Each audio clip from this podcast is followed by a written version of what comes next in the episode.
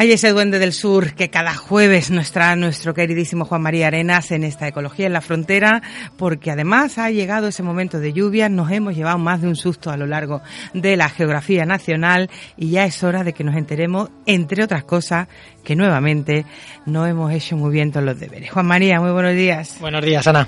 Es así, ¿verdad? Es así, es así. La verdad que con el, con el problema de las inundaciones y las lluvias eh, deberíamos de haber hecho mucho más de lo que de lo que hemos hecho como en tantas otras cosas pero simplemente cuando hemos visto llover eh, además en la línea concretamente hace un par de años precisamente en el mes de diciembre tuvimos más de un desastre con esas lluvias, incluso la pérdida de una vida humana. Hemos visto que de pronto eh, nos tenemos que acostumbrar a esa posibilidad de lluvias torrenciales y no tenemos los ríos, los cachones, los arroyos, las desembocaduras, esas lagunas negras de las que también podemos presumir por esa biología y por esos grupos de animales que tienen, pues no están en condiciones y el agua al final llega, Juan. El agua al final llega. Además, eh, voy a empezar con una cosa casi con la que quería acabar, que eh, preparando un poquito esto, he leído hace poco de un, de un experto en temas de aguas que decía, sabemos no sabemos cuándo va a llover, no sabemos dónde va a llover, pero sí sabemos por dónde va a pasar el agua. Y ese es, y ese es un problema que se puede solucionar, es que es muy fácil de solucionar. Es que una pregunta te iba a hacer, porque muchas veces decimos, mm, la, este músculo hay que ejercitarlo porque tiene memoria, la cosa. El agua tiene memoria. El agua sabe por dónde va a pasar porque es que es, su sitio natural, es donde las pendientes, el, el terreno la manda por ahí. Entonces, es que sabemos por dónde va a pasar, dónde se va a estar, dónde se va a encharcar, dónde se va a quedar acumulada porque son zonas planas. Eso en La Mancha lo tenemos clarísimo. Tenemos las tablas de dismiel que ahí cae agua y no se mueve. Es que el río, si llueve en un lado va para la izquierda y si llueve en otro va para la derecha. Es algo que la gente que vive en sitios, pues en cualquier otro sitio que no es tan plano, no lo tiene claro. Y aquí en la línea pasa un poquito también. Es tan, tan, tan plana que por donde le metas agua, se queda aquí.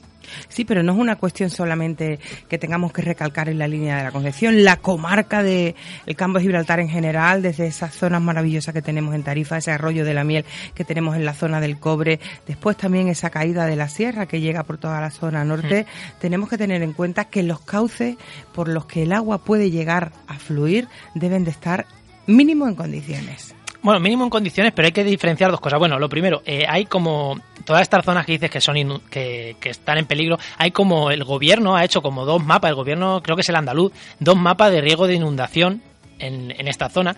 Y es que el campo de Gibraltar tiene zonas que son inundables, pero es que la Costa del Sol, desde aquí hasta Marbella es todo, todo es que es continuo el mapa. Pero luego hay otro mapa que aparte de ir de las zonas de inundables, de cuando llueve mucho en general, hay otro mapa que es el mapa de periodo de retorno, que es lo que se llama, que son zonas que cada 10, 100 o 500 años, una precipitación normal cada 10 años o una normal que ocurre cada 100 años, inunda esa zona sí o sí.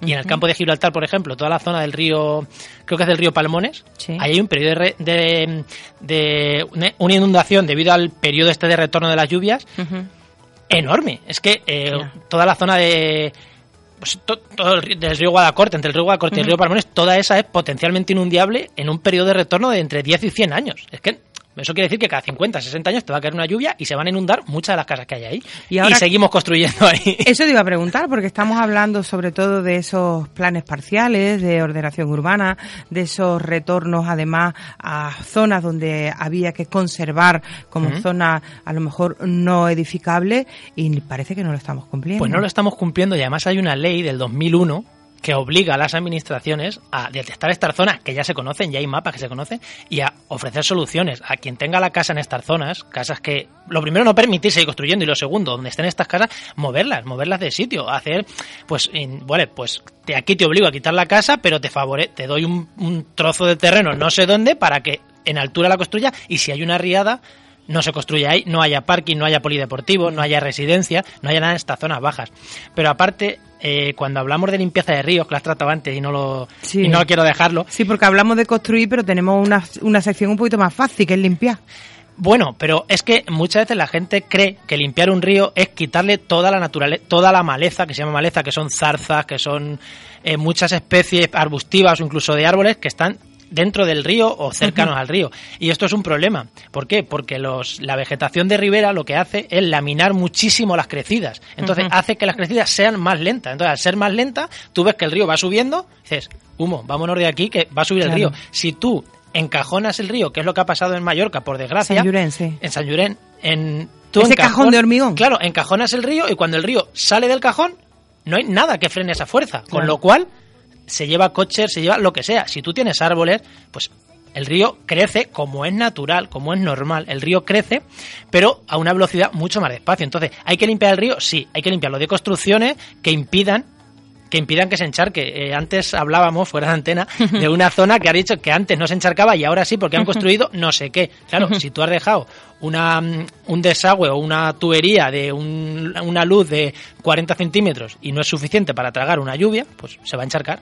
No, no, y, lo, y, lo, digo sinceramente, es que es verdad que a lo mejor hablamos de arroyuelos y de ríos, pero no contamos incluso con esos eh, cachones, con esos charcones que nos parece que lleva un hilito de agua y que no es imprescindible el poder construir cerca e incluso en, el, en la misma ribera. Y no, no pasa, es que cuando caen dos gotas, hasta ahí se hace una balsa. o no llevan nada de agua, es lo que hablábamos de lo que se llama en hidrología el periodo de recurrencia de la lluvia. Es que ese se llena a lo mejor cuando hay una lluvia cada 20 años, cada 30 años, que no quiere decir que todo cada 30 años siempre haya, a lo mejor hay dos años seguidos y luego hay 40 que no hay. Pero eso es, eso es el periodo de recurrencia. Esos son más importantes aún, porque es verdad que a la orilla del río todo el mundo ve el río y dice, uy, aquí cuidado.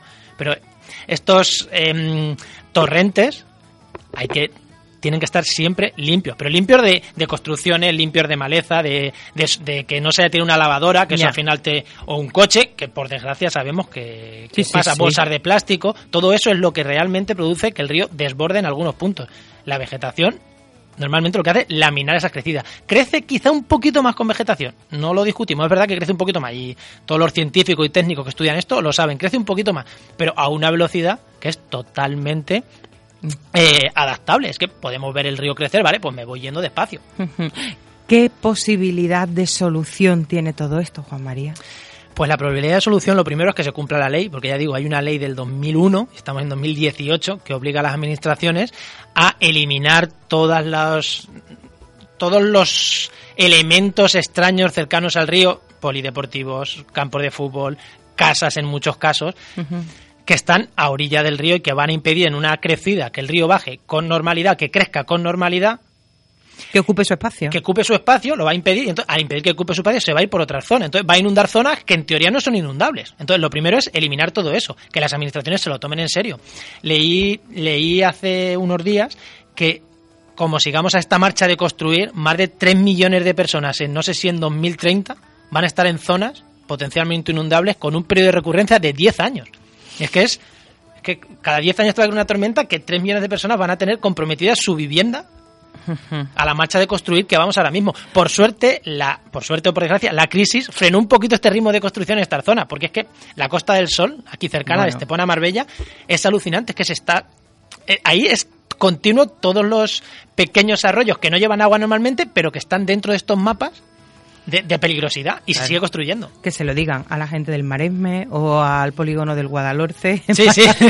que ellos ya saben bien que cuando el agua llega, llega a su espacio porque lo tiene muy bien marcadito. Juan María Arena, muchísimas gracias por esta explicación y sobre todo para que nos pongamos cada uno en la obligación de cumplir con ese granito de arena que desde luego no podemos pasar por alto, ¿te parece? No podemos pasar por alto, no. Un saludo hasta dentro de 15 días. 15 días. Un saludo, Ana.